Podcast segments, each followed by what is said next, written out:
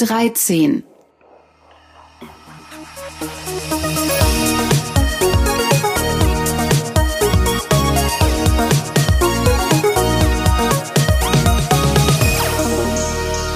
Legal Bits. Es ist wieder Zeit und zwar für Europa. Guten Abend, Volker. Hallo Frank. Es ist Zeit für Europa jetzt und am kommenden Sonntag. Da ist nämlich um 14 Uhr auf dem Goetheplatz wieder Pulse of Europe Demo. Kommst du? Weiß ich nicht, ich bin ja Frankfurter Separatist. Von was soll sich denn Frankfurt abheben? Von allem. Hauptsache keine Offenbacher. Okay, ähm, dann wäre das ja schon geklärt. Nee, nicht ganz. Ja, nur damit wir die Zeit nochmal klar bekommen. Wir haben den 24. April 2017 und die Demo ist dementsprechend am 30. April um 14 Uhr auf dem Goetheplatz in Frankfurt. Ich komme doch. Gut. Ja. Heute wollen wir aber über Europa aus einem etwas anderen Fokus sprechen, nämlich aus einem juristischen. Es geht um den Vorschlag der EU-Kommission vom 14.09.2016 für eine Urheberrechtslinie für Europa und im Nachgang dann auch um die aktuellen Gesetzesänderungsbemühungen in Deutschland. Der EU-Richtlinienentwurf Von Oettinger. ist schon ein gutes halbes Jahr alt, aber jetzt kommt auch in die deutschen Gesetzgebungsbemühungen Bewegung rein und es formiert sich außerdem Widerstand gegen Oettingers Entwurf. Wer hätte es gedacht? Wir brauchen dringend Geld. Wir müssen zu Spenden aufrufen, damit wir hier so ein Jingleboard kaufen können, damit wir Oettinger auf eine Taste legen. Oettingerisms. Ja, ja, damit wir, es ist, also, ja, egal. Also wir sollten sprechen darüber, warum die EU-Urheberrechtsreform äh, kritisiert Ja, und nicht wird. über den Typ. Ja, dann sprechen wir mal darüber. ja, Also die Frau Reda ist ja äh, auch schon mal hier erwähnt worden. Julia Reda, Europaabgeordnete der Piraten, hatte beim Chaos Computer Club in Frankfurt auch mal tatsächlich über dieses Thema einen Vortrag gehalten. Fand ich großartig. Äh, hab da auch mal angefragt, ob die vielleicht mit uns diesen Podcast machen wollte. Da kam aber nie so richtig was zurück. Julia, falls du das hörst und noch Lust hast, das Angebot steht noch. Es wird wahrscheinlich noch das ein oder andere passieren. Also das Thema ist wahrscheinlich heute Abend noch nicht erledigt. dann mal los. Dann ist der Frank mal wieder am Retten dran. Auf den Inhalt geschaut. Was beinhaltet die geplante EU-Urheberrechtsreform? Im Kern geht es um Folgendes. Data Meinung für Forschung, das ist der Artikel 3 dieser äh, Reform. Es geht um Nutzung urheberrechtlich geschützter Werke für die Zwecke der Lehre. Das ist der Artikel 4. Zulässigkeit von Archivierung von Kulturerbe, das ist Artikel 5 und 7. Die Regelung ist enthalten für grenzüberschreitende Nutzung, Artikel 8. Es geht um die faire Vergütung der Verleger, Artikel 11 und 12, inklusive Informationspflicht seitens Plattformbetreiber gegenüber Rechteinhabern über die Nutzung derer Werken auf der Plattform, Artikel 14 und Nachregulierungsrecht, Artikel 15. Und als wäre das noch nicht genug, gibt es außerdem noch eine Pflicht zur Durchsuchbarkeit von Plattforminhalten in Artikel 13. Und um es abzurunden, dieses Presseverlegerrecht soll 20 Jahre lang gelten, steht in Artikel 11 Absatz 4. Ja, tja, Haben wir schon fast alles gesagt, ne? genau, ist übersichtlich. Da weiß Ja, man gut, eigentlich schon. eigentlich könnten wir aufhören, weil wir Ja, jetzt schon ja. wissen, was daran alles doof ist. Okay, Ja, wobei, also so schlimm ist es tatsächlich nicht. Aber wir sollten schon mal, glaube ich, gucken, was an dem Vorschlag kritisiert wird. Ne? was wird an dem Vorschlag kritisiert? Es wird vor allen Dingen der Artikel 11 und 13 kritisiert. Artikel 11 wird auch gerne als Google-Steuerartikel bezeichnet. Und das ist jetzt also sozusagen die Europa-Verlängerung dieser Lex Google, über die wir in Folge 6 gesprochen haben. Genau. Was macht der Artikel 13 nochmal genau? Das ist die geplante Pflicht der Plattformbetreiber, ihre Inhalte auf dieser Plattform durchsuchbar zu machen. Äh, okay, der Reihe nach. Vorneweg. Eine Forschergruppe hat den Entwurf in einem offenen Brief vom 22. Februar und vor allem genau diese beiden Artikel harsch kritisiert. Genau. So, und jetzt gucken wir erst auf den Artikel 11 und dann auf den Artikel 13. Artikel 11, die Google-Steuer. Der Streit wird ja schon einige Jahre ausgetragen. Wir haben in Folge 6 ja berichtet. Das hier ist sozusagen die EU-Ebene des Streits. Also Artikel 11 der den Titel trägt Schutz von Presseveröffentlichungen im Hinblick auf digitale Nutzungen, sagt in Nummer eins die Mitgliedstaaten legen Bestimmungen fest, mit denen Presseverlage die genannten Rechte für die digitale Nutzung ihrer Presseveröffentlichungen erhalten. Und da wird dann noch Bezug genommen auf die Infosoc-Richtlinie, aber da kommen wir gleich noch zu. Genau. Also das ist die Nummer eins dieses Artikels 11 in dem Entwurf. Dann gibt's auch die Nummern zwei und drei, die wir hier mal aussparen. In Nummer vier steht dann, die in Absatz 1 genannten Rechte erlöschen 20 Jahre nach der Veröffentlichung der Presseveröffentlichung. Die Berechnung dieser Zeitspanne erfolgt ab dem 1. Januar des auf den Tages der Veröffentlichung folgenden Jahres. Genau. Also da wird an mehreren Stellen halt auf die äh, Information Society EU-Richtlinie verwiesen bezüglich Rechten für, naja, Vervielfältigung, Zugänglichmachung und Rechtewahrnehmung. Genau. Hier wird also wieder ganz klar an die bestehenden Rechte der Urheber angeknüpft. Also sobald wir Vervielfältigung oder öffentliche Zugänglichmachung haben, haben wir sozusagen ein Problem. Und was ist mit den Rechten der Autoren? Ja, genau, das ist einer der Kritikpunkte an diesem Entwurf. Es wird unter anderem kritisiert, dass Autoren unter dem Artikel 11 schlechter dastehen werden als bisher. Man ja. muss differenzieren zwischen der Vergütung des Verlegers, also der Verlage, ne, das ist ja, steht ja in der Nummer eins gegenüber einer Online-Plattform und der Vergütung des Autoren, also des Verfassers des Inhaltes, für den gezahlt werden soll. Unabhängig davon dürfte dann aber Google nicht mehr ohne Vergütung News-Ausschnitte verbreiten, oder? Ja, davon gehe ich aus. Und etwas Aha. anderes wäre geradezu grotesk eigentlich, wenn man bedenkt, dass ja vor allem genau darüber schon jahrelang gestritten wurde. Also wer das jetzt nicht umfasst, wäre diese Vorschrift ziemlich inhaltsfrei. Aber die Sache ist doch wohl, man beklagt den wirtschaftlichen Niedergang der Papierzeitungen und will diese Entwicklung offenbar durch eine sogenannte Google-Steuer stoppen oder umkehren sogar. Und zwar völlig ohne irgendwelche Grundlagen für die Annahme zu bieten, dass das diesen Effekt auch haben wird. Okay, ich versuche jetzt mal ein bisschen zu spinnen. Ich schreibe etwas, bin aber kein Verlag. Deshalb kann ein Verlag hingehen, das nehmen, was ich geschrieben habe, es veröffentlichen. Und egal, was dann passiert, wie, wie ich dann abgespeist werde, müsste Google dann für die Online-Zugänglichmachung dieses Dinges was bezahlen an den Verlag und nicht an mich als Autor. Äh, letzteres stimmt auf jeden Fall. Also ah, welchen ah. Vertrag du als Urheber, also als, als Autor mit dem Verlag hast, ist deine Sache. Da spielt hier dieser Entwurf nicht so direkt rein. Aber ja, wenn dann so eine Google oder eine sonst irgendwer, also das Google ist natürlich so der Standardfall, ne, um den wird ja auch seit Jahren gestritten. Aber im Grunde müsste das jeder, der müsste irgendwie eine angemessene Vergütung zahlen.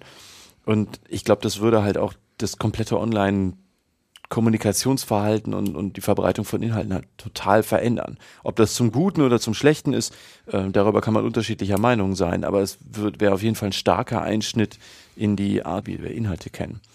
Also ich halte diesen Artikel jedenfalls auch für ziemlich kontraproduktiv. Der würde die aktuelle Kommunikationskultur online massiv verändern, ohne dass ich erkennen könnte, wie Verlage davon einen erheblichen Vorteil haben. Ich persönlich denke, dass es heutzutage schon mit sehr einfachen Mitteln möglich ist, Inhalte aus einer Google-Suche zu entfernen. Ja, das hat übrigens auch die Berichterstatterin Katrin Stieler in einer Stellungnahme vom 20. Februar betont. Dazu kommt noch, dass die Rechte an Presseerzeugnissen 20 Jahre lang bestehen sollen. Ja, ich glaube, da fragen wir uns auch beide, was sich Oettinger dabei gedacht hat. Ne? Ja, also also es ist ja ungefähr so, als würde man fordern, dass auch für 20 Jahre alte Zeitungen noch gezahlt werden müsse. Also prinzipiell ist es möglich, 20 Jahre alte Zeitungen zu bekommen. Aber der Wert der Zeitung ist nach 20 Jahren natürlich ein völlig anderer als bei der Veröffentlichung. Ja gut, man kann sagen, dass eine 20 Jahre alte Zeitung Archivs- oder Seltenheitswert hat. Also es ist ja wie mit 20 Jahre alten Schallplatten. Prinzipiell stimmt es natürlich schon. Der Seltenheitswert, okay, geschenkt. Aber das ist in aller Regel ja nicht der Grund, warum man die Zeitung am Anfang kauft. Richtig, man kauft sie nicht, um was zu bewahren. Eine Schallplatte kauft man, um sich was zu bewahren.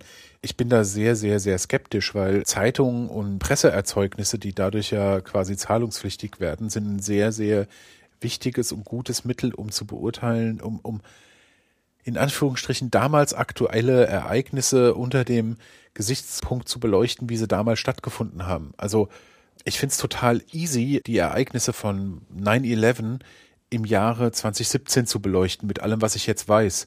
Aber die Presseerzeugnisse von damals, wenn die online durchsuchbar wären, geben mir ein Mittel und Werkzeug an die Hand, das zu beurteilen, wie man es damals gesehen hat. Verstehst du, was ich meine? Ja, ja, ja, ja. Ist für die, ist nach meiner Meinung sehr, sehr wichtig, um das zu beurteilen. ja, und sehr hilfreich. Dann werden die letzten 20 Jahre von dem, was gerade passiert ist, quasi künstlich verdunkelt. Ja, das ist wahrscheinlich das Ergebnis, das wir haben werden. Das stimmt. Ja. Also es sei denn, jemand will nun immer dafür zahlen. Ne? Aber auch da geht's ja schon los mit der Frage, was soll denn da so eine Google zahlen? Ja, mehr. Wie, wie stellen die sich das denn vor? Also Google veröffentlicht irgendwas, sagen wir mal, das ist brandaktuell. Okay, dann findet man irgendeinen Obolus, den Google zahlt. Google tut das ja im Zweifel auch gar nicht so weh. Das wird ja eher den Kleinen wehtun. Aber nehmen wir das mal an und dann, dann was? Dann gibt's dann irgendwie so einen Rattenschwanz so von Vergütungsmodell, das sich da so anschließt und dann zahlt dann Google irgendwie monatlich noch so viel und dann später weniger. Also ich finde es sowieso schon sehr schwierig, das überhaupt zu bemessen. Aber ja, im Ergebnis wird es dazu führen, dass man geschichtliche Ereignisse, über die berichtet wurde, halt 20 Jahre lang nicht richtig erörtern kann. Also nicht so, wie es jetzt der Fall wäre. Äh, halte ich auch für ein großes Problem, das stimmt. Ähm, ich kann dir genau sagen, was die eigentlich wollen. Okay. was auch ein Oettinger will. Wir wohnen in Frankfurt. Nimm's Fahrrad, fahr auf die Mainzer Landstraße und irgendwann kommt da so rechts der Palast von der FAZ. Vor 20 Jahren war da überall Licht. Und die haben in der Umgebung von diesen Gebäuden gekauft, weil sie erweitern müssten. Und diese alte Herrlichkeit hätten die gerne zurück. Und die FAZ ist jetzt nur der Name, der jemandem einfällt, wenn man in Frankfurt wohnt. Ja, klar. Ich vermute, ein ähnliches Schicksal werden Zeitungen Überall haben. Überall ja, genau. haben, Äh, Die andere große überregional relevante Zeitung in Frankfurt existiert gar nicht mehr. Ja, da war vor 20 Jahren im Rundschauhaus High Life. Da standen Leute vom Eschenheimer Tor bis fast zur Hauptwache äh, samstags morgens, weil sie darauf gewartet haben, die Zeitung kaufen zu dürfen, wegen so Sachen wie Wohnungsmarkt und Stellenangebote. Ja. Die waren da samstags drin. Da hat der Bär getobt. Da war publizistische Macht in Metern Schlange zu sehen. was du sagen willst, ist, früher waren Zeitungen halt echte Platzhirsche. Wichtig, groß, dicke Redaktion. Es war immer Geld da. Und das ist natürlich jetzt in den letzten Jahren nicht mehr so. Und das hätte man gern zurück. Das habe ich auch so das Gefühl, dass es darum geht. Ja, und es ist auch dieses Gefühl, da ist jemand gekommen, es sind pickelige Nerds, die sich mit der richtigen deutschen Rechtschreibung nicht auskennen. Das ist jetzt eine besondere Spitze auf die FAZ. Und die klauen uns unser Geld. Die klauen uns unsere Redakteure. Die, die nehmen die uns weg. Ja, und ich glaube, relevanter dürfte doch eher sein, dass die unseren Content nehmen und das, also früher hätten die das nicht kopieren dürfen, jetzt online tun sie es einfach und zahlen da nicht mal für. Und das wird, glaube ich, als Affront gesehen. Dafür möchte man jetzt Geld haben. Ich glaube tatsächlich, dass das denen scheißegal ist. Also ich bin da jetzt echt provokant und behaupte, denen ist es egal, was für Inhalte die machen. Ich glaube, denen geht's auf den Sack. Die nehmen uns unser Geld weg. Wer, wer nimmt denn wie Geld weg? Google nimmt nicht das Geld weg, weil sie die Inhalte kopieren, sondern Google nimmt ihnen die Werbepartner weg. Ah, okay, ja. Die wollen gar nicht, dass Google aufhört, irgendeine Scheiße zu veröffentlichen. Um Gottes Willen. Das wäre das Schlimmste, was denen passieren kann. Dann sind sie ja nicht nur mittellos, sondern dann sind sie ja auch noch bedeutungslos, Und ja. reichweitenlos. Im Moment bilden sich ja ganz viel drauf ein, dass sie Redakteure sind, die was recherchieren und die machen ernsthaftes Geschäft und mittellos, aber voller Bedeutung. Wenn jetzt diese pickligen Nerds ankommen und sagen so, naja, die Werbeklicks verkloppen wir jetzt auch mit Titten. Wir bringen gar keine FAZ-Snippets oder Bild-Snippets mehr, sondern nur noch Brüscht. Läuft auch. Ja, das wäre das Allerschlimmste Ja. mit diesem Snippets veröffentlichen ist ja tatsächlich ein Hebel angesetzt, dass man wieder eine Gelddruckmaschine etabliert. Und man muss dann ja gar nicht mal mehr eine Druckerpresse vorhalten, sondern man kriegt ja dasselbe Geld, was man vor 20 Jahren bekommen hat, als es eine Blase an Printwerbung gab, was nochmal ein anderes Thema ist, und bekommt dieses Geld automatisch eingespült.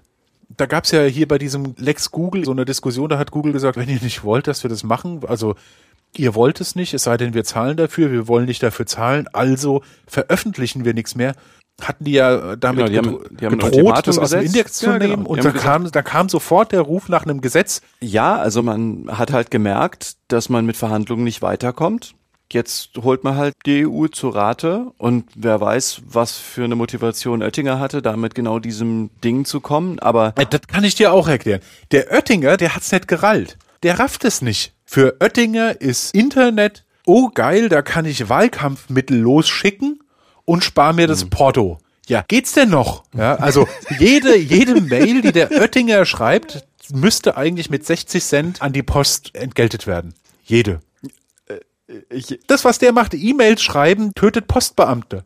Warum benutzt der Twitter? Ah. Warum schaltet der keine Anzeigen in der FAZ? Der, der ist der. ja.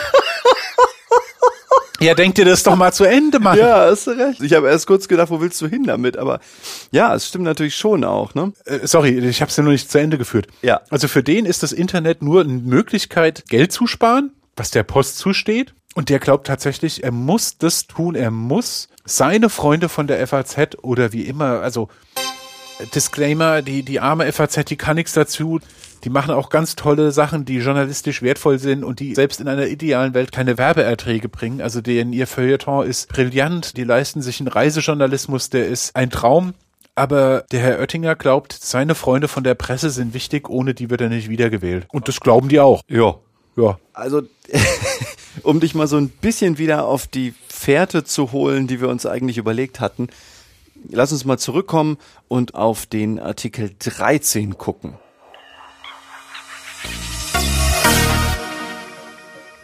Im Artikel 13 beschäftigen wir uns mit Content-Upload-Filtern und der Frage, wie es denn mit dem Provider-Haftungsprivileg aussieht. Also der Artikel 13 trägt den Titel Nutzung geschützter Inhalte durch Diensteanbieter der Informationsgesellschaft, die große Mengen der von ihren Nutzern hochgeladenen Werke und sonstigen Schutzgegenstände speichern oder zugänglich machen. In Artikel 13 Nummer 1 steht dann unter anderem, Diensteanbieter der Informationsgesellschaft, die große Mengen der von ihren Nutzern hochgeladenen Werke und sonstigen Schutzgegenstände in Absprache mit den Rechteinhabern speichern oder öffentlich zugänglich machen, ergreifen Maßnahmen, um zu gewährleisten, dass die mit den Rechteinhabern geschlossenen Vereinbarungen, die die Nutzung ihrer Werke oder sonstigen Schutzgegenstände regeln, eingehalten werden. Diese Maßnahmen, wie beispielsweise wirksame Inhaltserkennungstechniken, müssen geeignet und angemessen sein. Dann geht's noch weiter mit, die Diensteanbieter müssen gegenüber den Rechteinhabern in angemessener Weise darlegen, wie die Maßnahmen funktionieren und eingesetzt werden und so weiter und Bericht erstatten. Ich äh, explodiere wieder, ja. Ja, also es ist eine lange Vorschrift, aber ähm, die Nummern zwei und drei sparen wir uns in diesem Punkt. Das heißt vor allen Dingen erstmal, Plattformbetreiber müssen die von ihnen gespeicherten Inhalte für Rechteinhaber durchsuchbar machen. Ja, also jedenfalls dann, wenn sie große Mengen speichern. Was das im Einzelfall bedeutet, ist noch unklar, aber YouTube dürfte jedenfalls darunter fallen. Ne? Also große Mengen, naja, wie auch immer. Und dann ist da ja noch die Pflicht, Maßnahmen zu ergreifen, mit denen Vereinbarungen mit den Rechteinhabern eingehalten werden. Ja, das sind praktisch vermutlich Content-Filter, die also schon beim Upload durch einen Nutzer greifen. Sonst wäre die Einhaltung wohl nicht, Zitat, gewährleistet, sondern dann wäre es wohl nur eine gute Absichtserklärung oder so. Das heißt, wir haben einen Content-Upload-Filterpflicht und eine Durchsuchbarkeitspflicht und eine Berichterstattungspflicht für Plattformen. Ja, Was wiederum sehr schwammig ist, weil Plattform kann irgendwas heißen und große Mengen sind, also 20 MB ist eine große Menge in Form von Zeitungsartikeln. Ähm, Ja, also wahrscheinlich haben die sich da schon auch was bei gedacht, aber dass man einen schwammigen Begriff benutzt, ist nicht unüblich, aber das hätte man sicherlich auch ein bisschen griffiger machen können, um den Leuten eine Idee zu geben, wer da drunter fällt. und wer zahlt es wieder? Ja, die Plattformbetreiber natürlich, ne? Das ist bei den Großen vielleicht kein ernsthaftes Problem, also ist natürlich trotzdem auch eine Budgetsache, aber bei kleineren Anbietern wird das wahrscheinlich schon ganz schön ins Geld gehen. Die hätten aber noch mehr Probleme, also es hört ja damit auch nicht auf, sondern Plattformbetreiber müssen ja auch Prozesse für Streitaustragung zwischen Rechteinhaber und Plattformnutzern schaffen und unterhalten. Also Du musst ja nicht nur Bericht erstatten, sondern du provozierst ja mit dieser Prüfpflicht und mit diesem Upload-Filter auch direkt Streit. Ne? Also es kann natürlich passieren, dass du das auch ungerechtfertigt machst oder nach welchen Kriterien du das tust. Also dass es da auch False Positives gibt, ist ja nicht auszuschließen. Und je nach Größe und Nutzungsfrequenz der Plattform ist das für den Plattformbetreiber auch gar nicht so einfach, das alles zu unterhalten und geht natürlich auch ins Geld. Und sollen Plattformbetreiber nach dem Entwurf eigentlich für die ganzen Werke auf der Plattform zahlen? Ja, das ist direkt noch ein anderer Kritikpunkt an dem Entwurf. Die Frage wird nicht so richtig beantwortet. Also es liest sich ja in diesem Entwurf so, als sollten die Plattformbetreiber sich mit den Rechteinhabern einigen irgendwie, ne? Aber das ist ja rechtlich gesehen eigentlich schon schief. Denn die Plattformbetreiber bieten ja eigentlich erstmal nur eine Plattform an. Die sorgen ja gar nicht dafür, dass irgendwelche Werke da hochgeladen werden, sondern die bieten ja erstmal nur die Plattform dafür an. Heißt, Nein, es ist so ähnlich wie bei dem Streit, den auch die GEMA mit YouTube hatte, eine ganze Reihe von Jahren lang. Ne? Also man hat sich da ja irgendwann geeinigt, aber eigentlich ist ja diese Einigung auch schon ganz schön schief, denn YouTube hat ja die Sachen nicht hochgeladen, sondern das machen ja die Nutzer. Mhm. Und wenn jetzt die GEMA oder wer auch immer, also irgendwie Dollar Rechteinhaber zu Dollar Plattformbetreiber geht und sagt, ich hätte gerne Geld dafür, dass du diese Werke da hast, dann würde eigentlich Sinn, also denklogisch eigentlich der Plattformbetreiber erstmal sagen, du hast doch nicht alle Tassen im Schrank, das habe ich doch nicht hochgeladen. Ich habe doch nur eine Plattform zum Verbreiten von Inhalten. Aber natürlich will so ein Rechteinhaber sich überhaupt nicht mit den Millionen im Zweifel von Usern rumschlagen, sondern die wollen natürlich an die Kuh, die sie auch vernünftig melken können. Damit umgeht man aber auch das Haftungsprivileg des Plattformanbieters, oder? Ja, so lese ich das auch. Wir haben ja schon ein paar Mal über den 10 TMG gesprochen, also auch in unseren Folgen taucht er immer wieder auf, ne, für so mhm. Haftung für fremden Content, den andere Leute hochladen und so.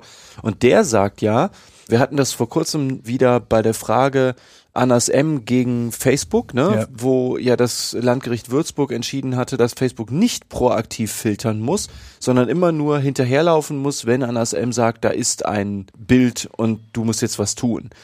Und also dieser 10 TMG sagt ja, dass Anbieter von Drittinformationen nur dann haften, wenn sie Kenntnis von deren Illegalität haben und nicht unverzüglich tätig werden. Und jetzt will der Entwurf dieses System völlig umdrehen und den Plattformanbietern erstmal eine proaktive Filterpflicht aufbürden. Ja, wie auch immer der Plattformanbieter das machen soll.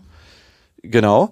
Also bei vielen Songs oder Videos ist, glaube ich, auch automatisch leicht nachvollziehbar, ob ein dahergelaufener Nutzer Rechte dran hat, aber bei vielen Werken wird das nicht so einfach gehen, einfach weil sie von kleinen Künstlern kommen, die keiner Verwertungsgesellschaft angehören oder von denen einfach der Plattformanbieter nie gehört hat.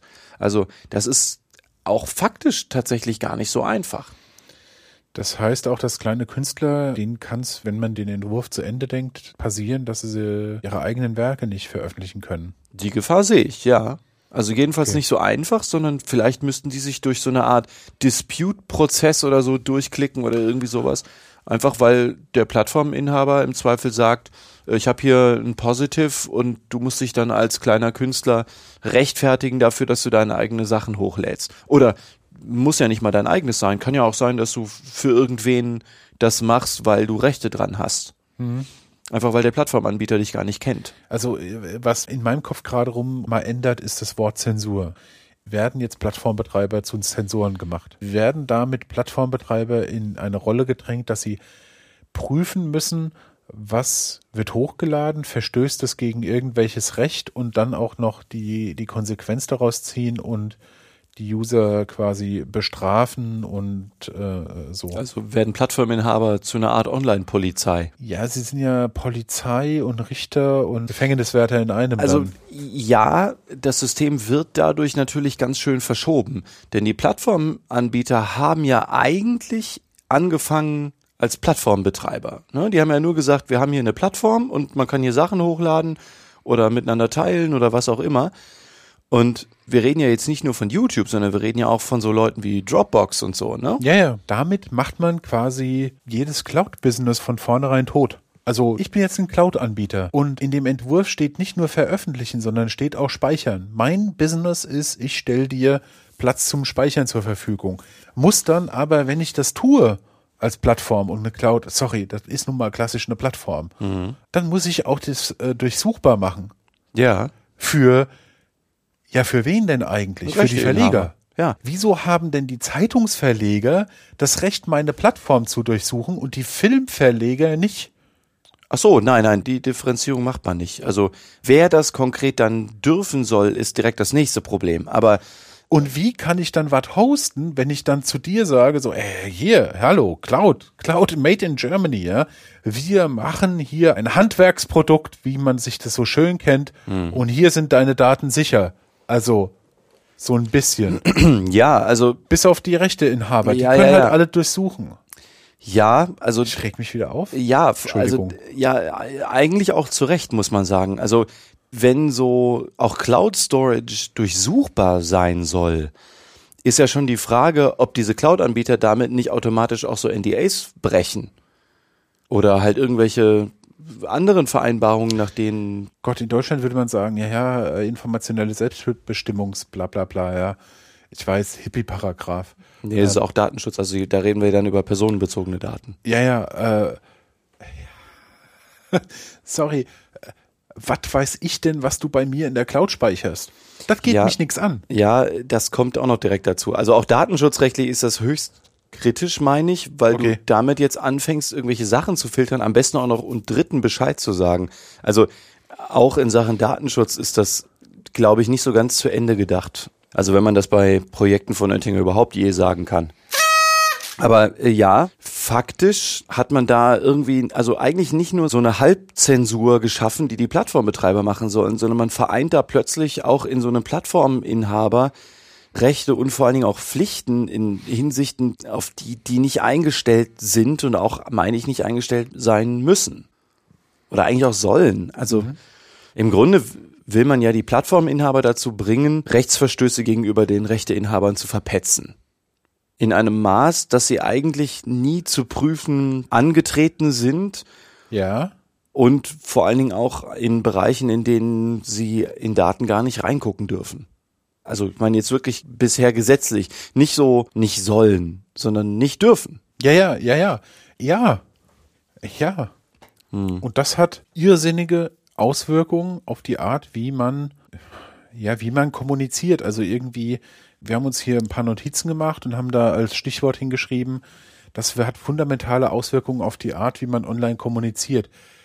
Ja, wie kommuniziert man heute denn nicht mehr online? Ja, man steht nebeneinander, aber mit wie vielen Menschen, mit denen man kommuniziert, steht man auf der Straße nebeneinander? Das ist der geringste Teil. Ja, auch die Art, wie man Inhalte teilt, ne? Also die Rechteindustrie will ja, also so liest sich der Entwurf jedenfalls, vor allen Dingen Rechtsverletzungen unterbinden. Aber auf mich wirkt das wieder so ein bisschen so, als wolle man jetzt die ganze Klasse nachsitzen lassen, weil zwei Leute Spökes gemacht haben. Die Das verstehe ich nicht. Ne, die Rechteinhaber sagen doch, äh, hier sind total viele Urheberrechtsverletzungen, das muss aufhören. Und wir wollen jetzt den Plattforminhaber ranholen, weil der der Einzige ist, der das vernünftig prüfen kann. Denn die Nutzer sind ja alle doof, die lassen das ja eh nicht, wenn man denen sagt, dass sie es lassen sollen. Ja. Aber ich bin gerade total frustriert, weil ich nicht beschreiben kann, auf welchem Level von Schwachsinn ich das anordnen würde. Was mir jedenfalls auch auffällt, ist, unabhängig davon, ob man das jetzt gut oder schlecht findet, dass da nun in Sachen reingeguckt werden soll oder ich sehe ehrlich gesagt nicht, wie man das tatsächlich gut finden kann. Also unter Berücksichtigung der ganzen Freiheiten, die man so hat. Ähm, Ja, Freiheiten ist ganz schlecht. Das ist ja so, also ganz schlecht. Freiheiten ist es. Freiheit ist der Hippie-Paragraph. Alles, was frei und Freiheit heißt, ist erstmal schlecht. Was mir jedenfalls immer noch fehlt, also seit vielen Jahren, aber jetzt auch wieder, ist der Beweis oder wenigstens ein Beleg dafür, dass man hier einfach so annimmt, dass das Teilen von Inhalten mit anderen automatisch einen wirtschaftlichen Schaden anrichtet. Also angenommen, man macht das ohne Lizenz. Ja, klar, wenn ich eine Zeitung kaufe und die aufschlage und lese irgendwas und denke, oh, ist der Comic geil, dann werde ich dir sagen, oh, kauf dir mal die ne ne ne vom ha ha ha und guck dann auf Seite la la la, Spalte bla bla bla, da ist ein total interessanter Comic. Nein, ich robb die Seite raus und gebe sie dir rüber und lach mich immer noch tot und sag dir, hier, guck, in der Hoffnung, dass du dich direkt Ja. mit tot lachst. Äh, Das, äh, was du jetzt ansprichst, ist natürlich auch wieder so ein Internetproblem. Ne? Deswegen sage ich, so ein Urheberrecht fürs Internet ist dringend erforderlich. Dazu kommen wir aber gleich auch noch. Früher hast du was gekauft und hast das einfach jemand anderem gegeben, wenn du fertig warst. Auch gerade so eine Zeitung, ne? Oder man hat die in der Bahn liegen lassen oder irgendwie sowas. Ja, was meinst du, wie in den 90er Jahren äh, die Spiegels und Fats dieser Welt ihre Werbepreise gerechtfertigt haben?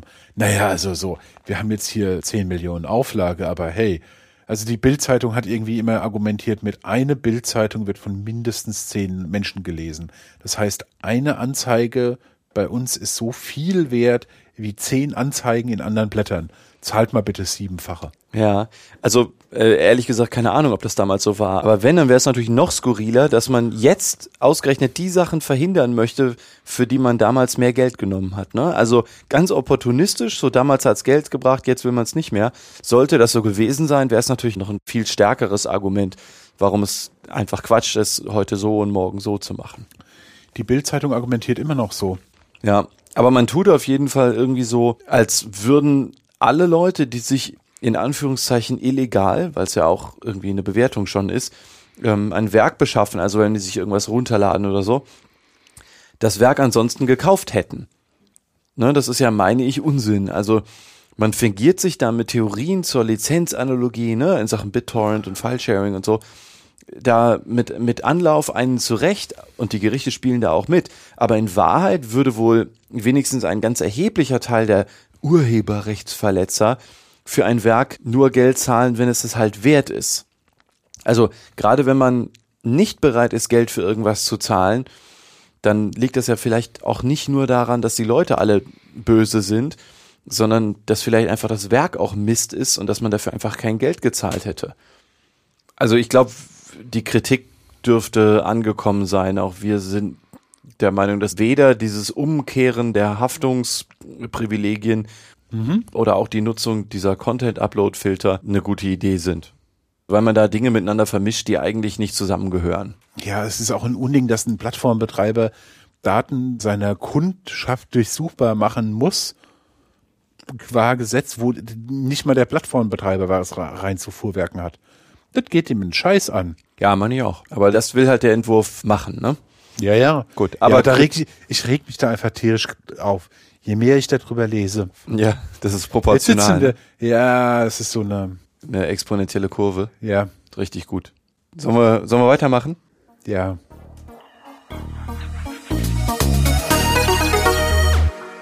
Brauchen wir eigentlich europäisches Urheberrecht?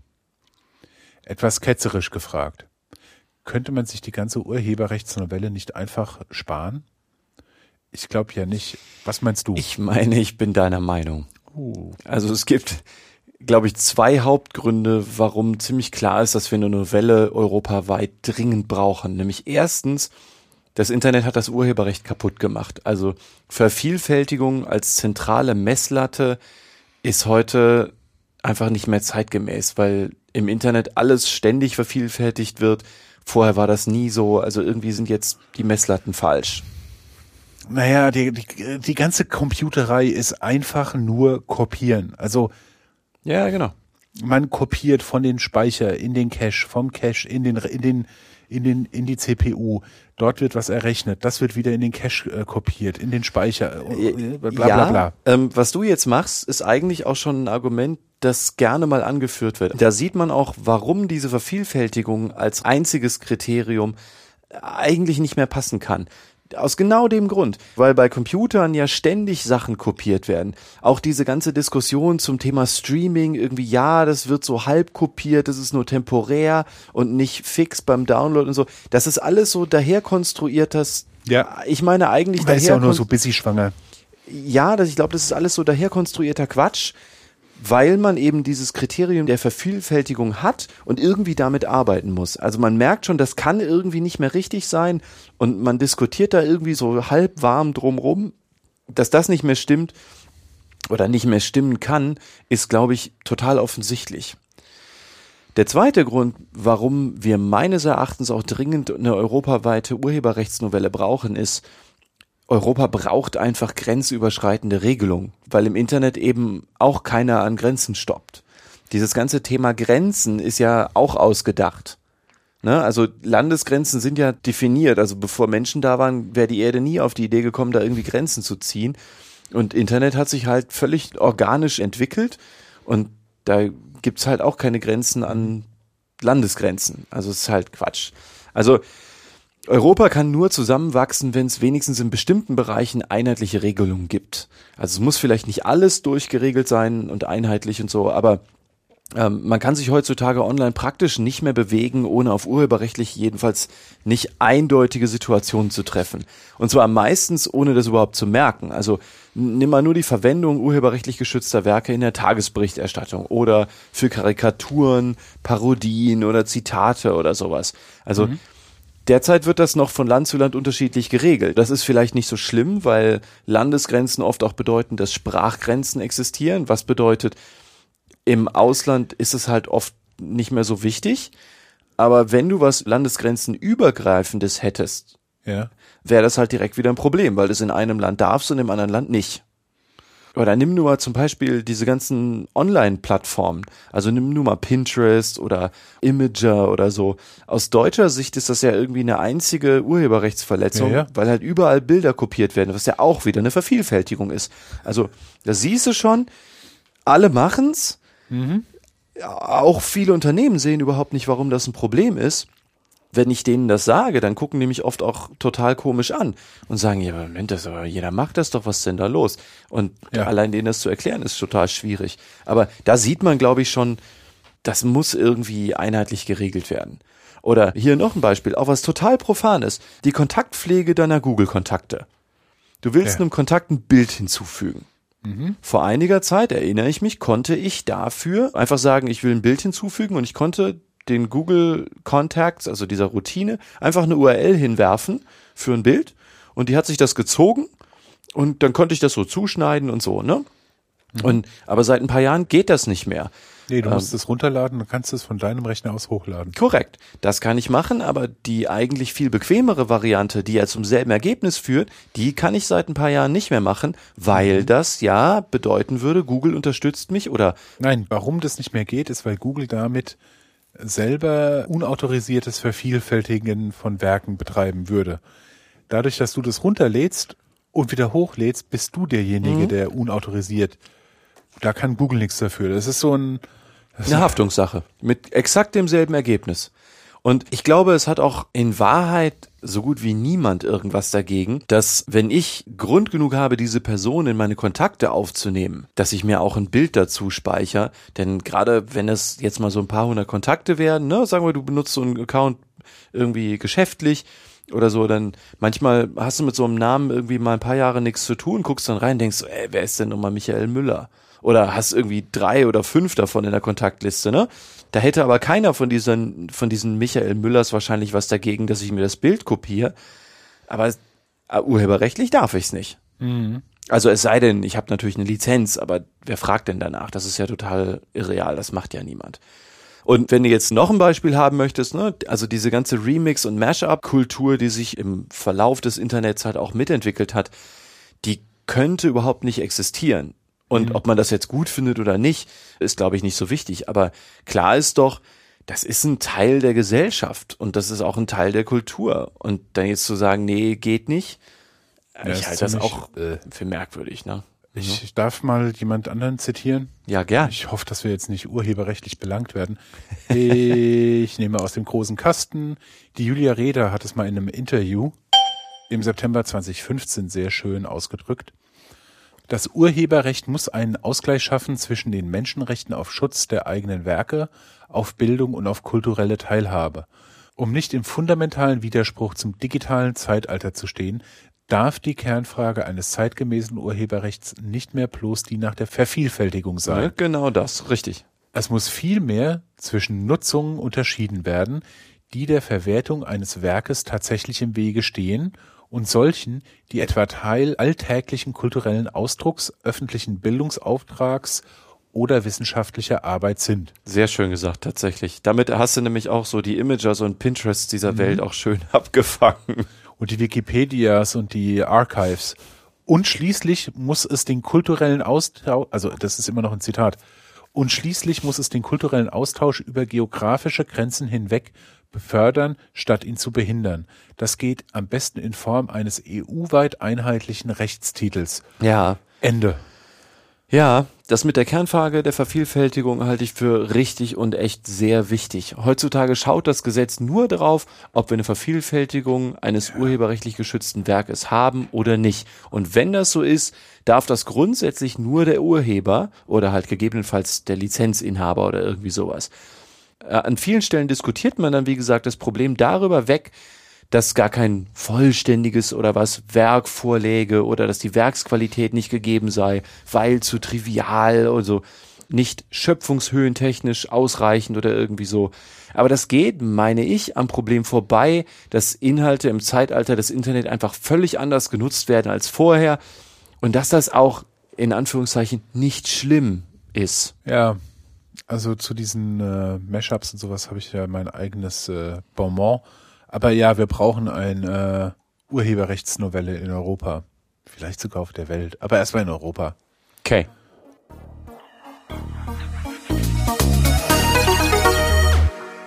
Reformpläne in Deutschland. Die Bundesregierung hat auch gerade was getan, was das Urheberrecht in Literatur, Wissenschaft und Kunst angeht, oder?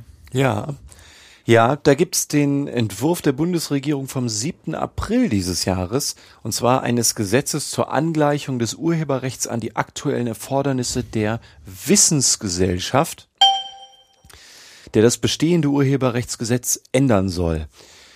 Darin finden sich manche Regelungen oder ja jedenfalls deren Gedanke zu urheberrechtlichen Erlaubnistatbeständen für Forschung, Lehre und Wissenschaft wieder, zum Beispiel auch für das Text- und Data Mining.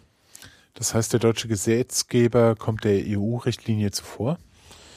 Ja, das könnte man so sagen, glaube ich. Ich kann nicht so richtig sagen, wie absichtlich er das tut, aber es liest sich schon irgendwie so. Also immerhin ist ja der Richtlinienentwurf aus Oettingers Hand. Da würde es mich schon sehr überraschen, wenn dieser Gesetzesentwurf völlig eigenständig entstanden wäre.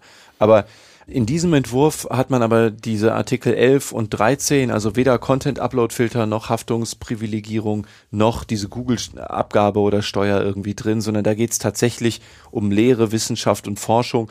Und klar werden auch da einzelne Regelungen diskutiert, aber dieser Entwurf hat jedenfalls nicht so viel Gegenwind bekommen, äh, meine ich auch zu Recht, wie jetzt diese EU-Urheberrechtsnovelle, die da in der Richtlinie kommen soll.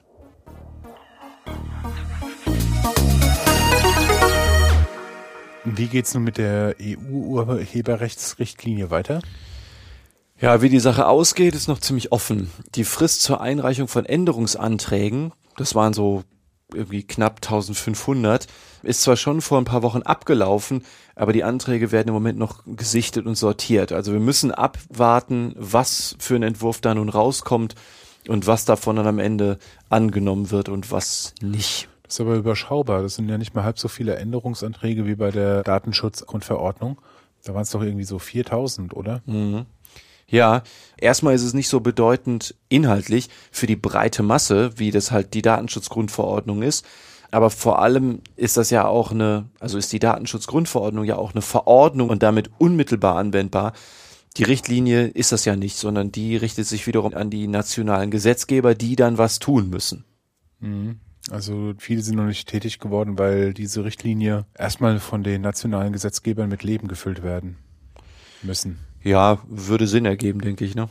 Hm. Also wir müssen aber abwarten, was der Rechtsausschuss dann tut und was die Volksvertreter daraufhin tun. Aber es gibt verschiedene Gremien und allerlei Kreise, die sich sehr stark und sehr offen und sehr entschieden gegen vor allen Dingen die Artikel 11 und 13 aussprechen. Also diese Google-Steuer und diese Content-Upload-Filterpflicht und die Transparenzpflicht für die Plattformen. Und meine ich auch völlig zu Recht.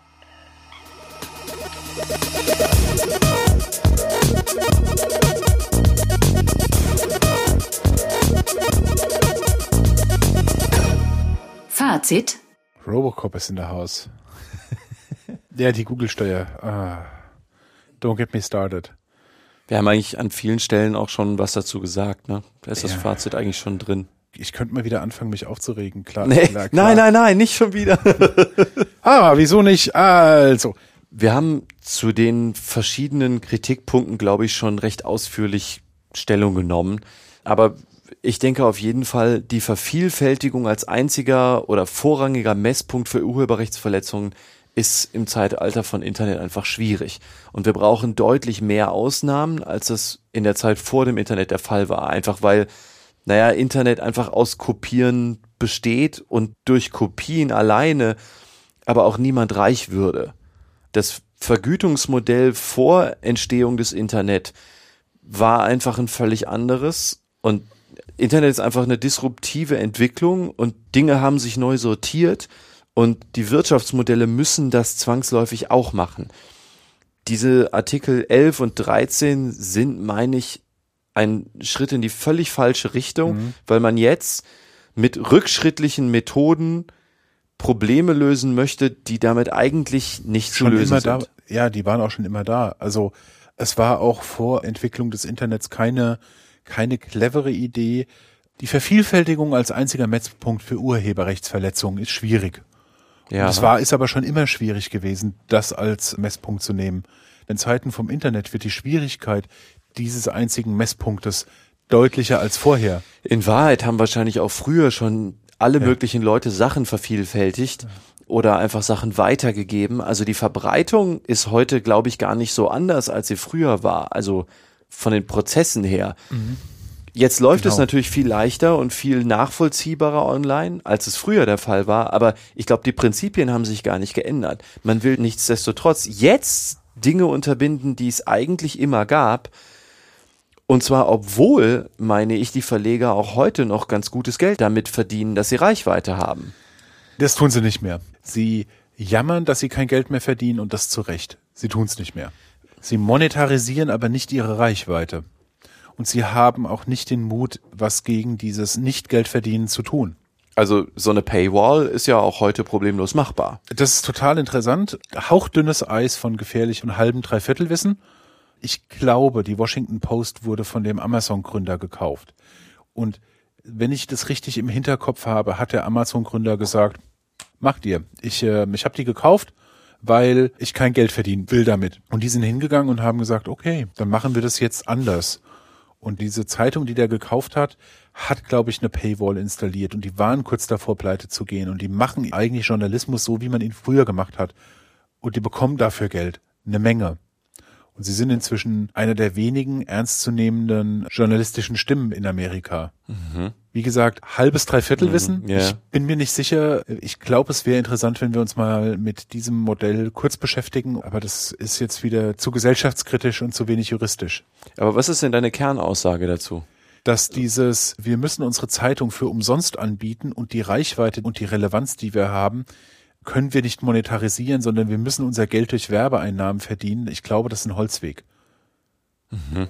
Ich glaube tatsächlich, dass ich darf das nicht so laut sagen, weil ich verdiene ja mein Geld mit Werbeeinnahmen im Internet. Hahaha. mhm. Ich glaube tatsächlich, dass die einzelne Werbeanzeige im Internet immer weniger wert wird. Das heißt auch, dass die einzelne Werbeanzeige, aus der ein Zeitungsverleger Geld generieren kann, immer weniger wert wird. Ja. Das heißt, eigentlich müsste ein Zeitungsverleger, damit er auch morgen noch kraftvoll recherchieren kann, sich anfangen zu überlegen, wo bekommt er sein Geld her? Und ja. Google melken ist eine endliche Nummer. Das soll man auch nicht so laut sagen, weil ich ja mein Geld von denen bekomme, aber ich glaube tatsächlich auch, dass diese Cash Cow Google auch endlich ist. Das ist ein System, das nicht für immer wächst. Und wenn man da jetzt sich hinsetzt und irgendwelche Gesetze konzipiert, die darauf ausgelegt sind, diese Kuh zu melken, dann werden die gültig und treten in Kraft in dem Moment, wenn die Kuh schon lange gestorben ist und zu Wurst verarbeitet wurde. Macht es Sinn, was ich sage? Also ich glaube, was du gerade gesagt hast, dass Google ist kurz davor zu sterben. Äh, so würde ich das nicht sagen. Ich glaube tatsächlich, dass es irgendwie noch lange dauert, bis der Kram, den die da in die Pipeline stecken, bis das wirklich akut und greifbar ist. Nö, das sind ein paar Jahre, ne? Also ja, genau. Ja gut, aber in also aber es ist nicht so disruptiv wie das Internet. Ich glaube tatsächlich, dass in ein paar Jahren auch Google ich hoffe, dass Google in ein paar Jahren den Löwenanteil seines Gewinnes nicht durch Werbeeinnahmen macht. Das hoffe ich. Mhm. Ich hoffe, dass sie einen anderen Weg gefunden haben. Und ich glaube und befürchte, also beides, dass die Menge Geld, die man mit Werbung im Internet verdienen kann, begrenzter wird. Das ist ja schon eine andere Einschätzung, als das jedenfalls die ganzen Online-Marketer immer kommunizieren, ne? Ich sag ja immer, ich verdiene mein Geld damit, aber das stimmt ja nicht. Ich verdiene ja mein Geld damit, Technik zu machen.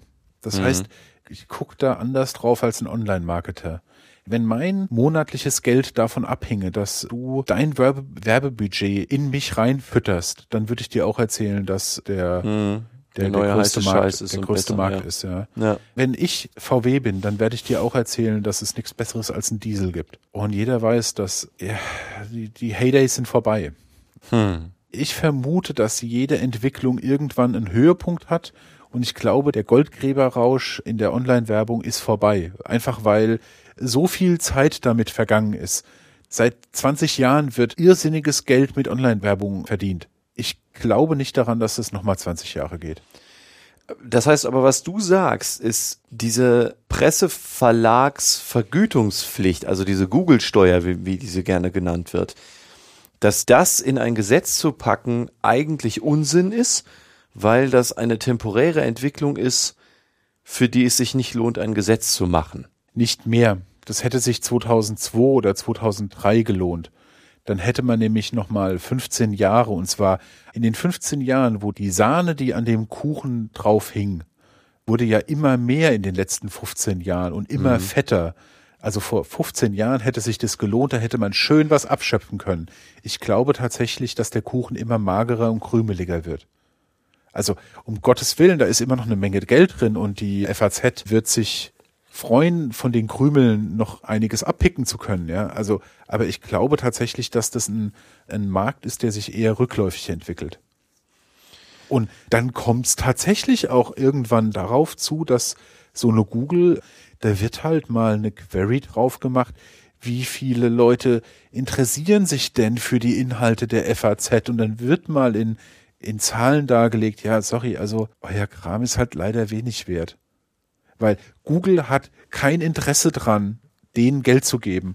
Und die haben alle Daten. Und dann muss man sich halt die Daten raussuchen, die den Rückschluss zulassen, dass eigentlich legen Dass da eigentlich ja auch nicht so drauf. viel zu holen ist. Ja, Also du würdest eher so drangehen mit der Frage, was sind denn diese Klicks überhaupt wert? Also einfach nach üblichen Marktstandards und nicht, wie wahrscheinlich die Verleger das gerne tun würden, nach so einer Art Lizenzanalogie. Also zu sagen, was würden wir anderenfalls damit verdienen, dass Google das Ja. darstellen darf? ja, genau. Ja. Also andernfalls verdienen wir 100 Millionen im Jahr und wenn dann Google hingeht und sagt, ja, sorry, ihr habt, ihr habt aber ja nicht mal 10 Millionen Klicks. Ja, und jeder Klick ist leider keine 10 Euro wert, sondern 0,3 Cent.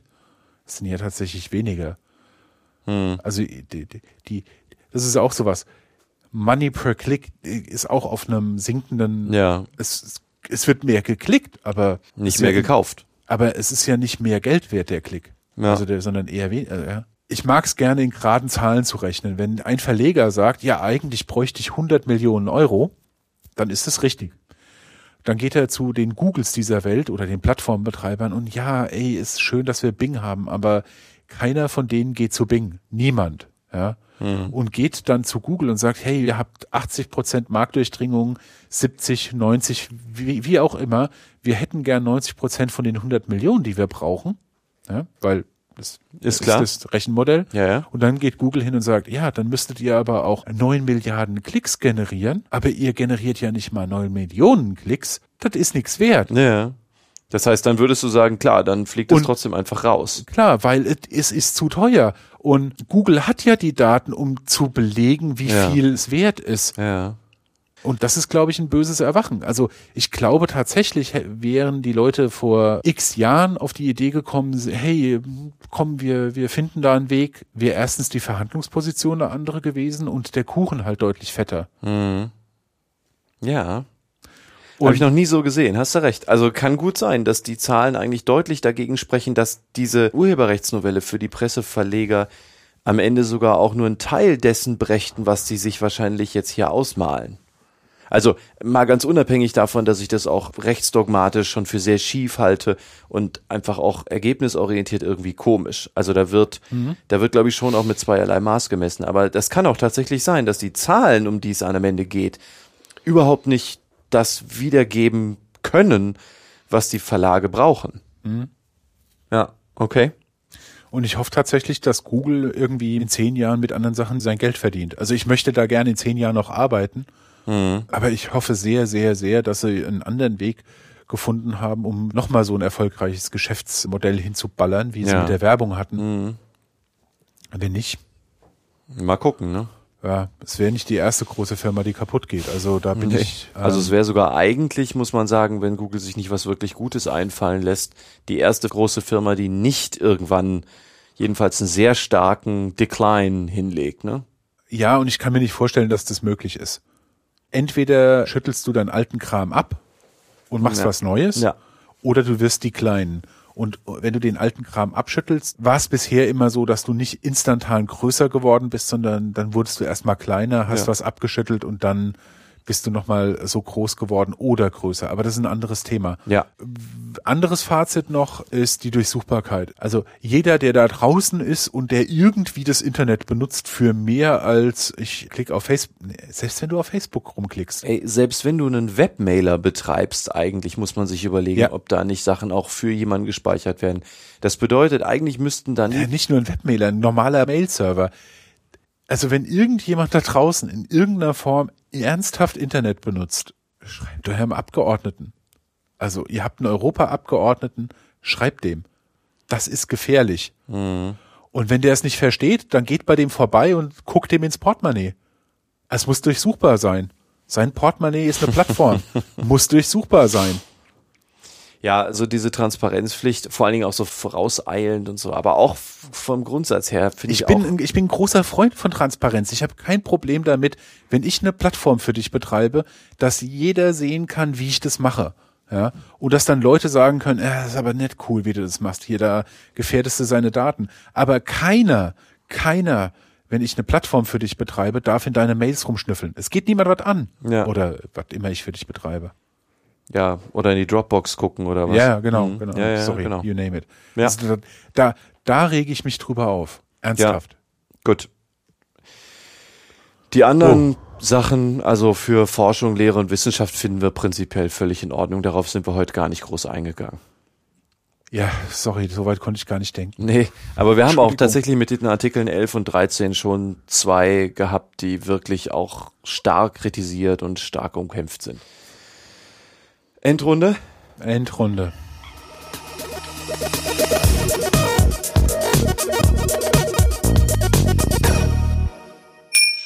Ausblick. auf die nächste Folge, die Nummer 14. Wir wissen wieder mal nicht so genau, was es werden wird. Wenn ihr Lust habt, macht einen Vorschlag. Rückblick. Auf die letzte Folge Nummer 12, File-Sharing, Abmahnung und Verteidigung dagegen. Ne?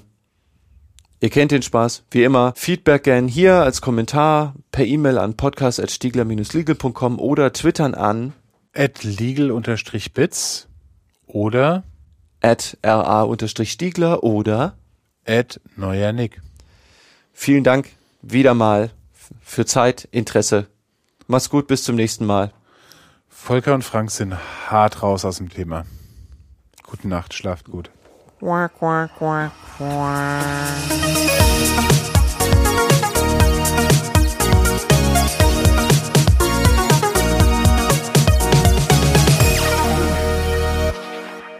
Legal Bits